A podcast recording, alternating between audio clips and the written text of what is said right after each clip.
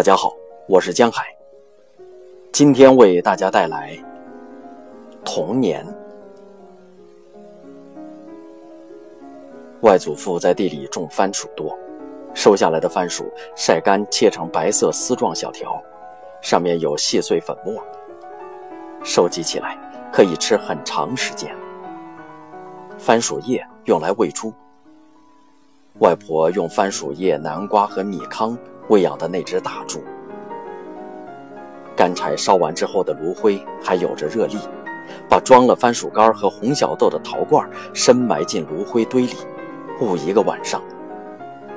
早上把陶罐拿出来，里面的粥温热但烂熟，放一勺白糖进去，把粥捣乱，经过咽喉落入胃里，绵密妥帖。他们都爱吃的甜。外祖母总是早起，大概五点多天未亮，她就起身在厨房和房间之间来回穿梭。她和那个年代的每一个农妇一样，勤劳周转，有做不完的家事。快过年的时候尤其忙碌，把糯米磨成粉做年糕，炒瓜子、花生和蜜花糖，所有的点心都自己来做。一屉一屉的蒸熟，在春节常做的两种点心，一种是豆沙馅儿的糯米团，豆沙加了白糖和桂花，很是甜腻。团子表面撒着红色的米粒儿，中心处染了红色，叫它红团团。还有一种是萝卜丝咸菜豆干馅儿，糯米层略有些硬，嚼起来更有清香。临近春节的冬天早晨，外祖母早起格外忙碌。厨房里的火灶，干柴塞进去，火苗闪耀，松枝和灌木发出噼啪脆裂的声音。有庭院里天井打水倒进水缸的声音，鸡鸭和猪发出的声音，碗盘的声音，忙碌而迅疾的脚步声，种种声响惊动一个寻常的清晨。棉花被子是有些重量的，但很暖和，只有露在外面的脸庞冰凉。即使醒来，也不愿意马上起身穿衣，躺在微亮的凌晨蓝光里，看着暗中火焰跳动的光亮，耳边交织着一些热闹而又不喧杂的声音，心里只觉得非常寂静，又只觉得自己会失去这样的时刻。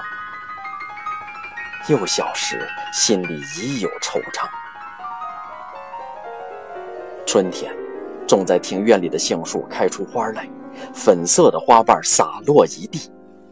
夏初，栀子花一开上百朵，到了盛期，把花采下来分送给邻居，摆在房间里，别在衣服边，戴在头发上，都那么香，喷喷的香啊！阳光剧烈，酷暑午后，从院子里悄悄地走出来，来到大溪涧边上，踩着清凉的溪水，地下的鹅卵石，小鱼小虾盲目地撞到脚背上，用纱网捕捉它们。秋深，天空蓝得格外高远，空气也清冽，而冬天夜晚的大雪总是来得没有声息。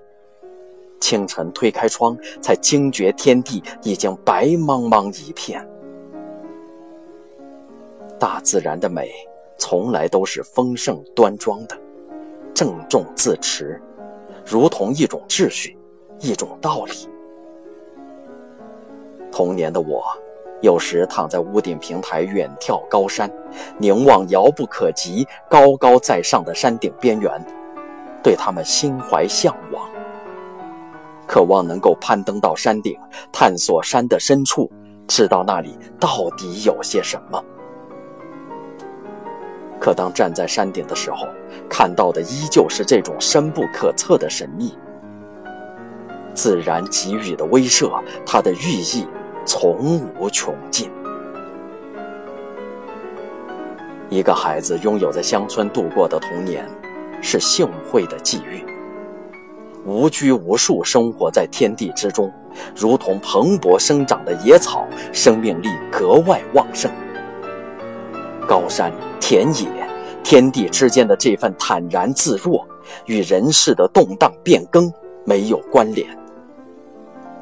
一个人对土地和大自然怀有的感情，使他与世间保持微小而超脱的距离，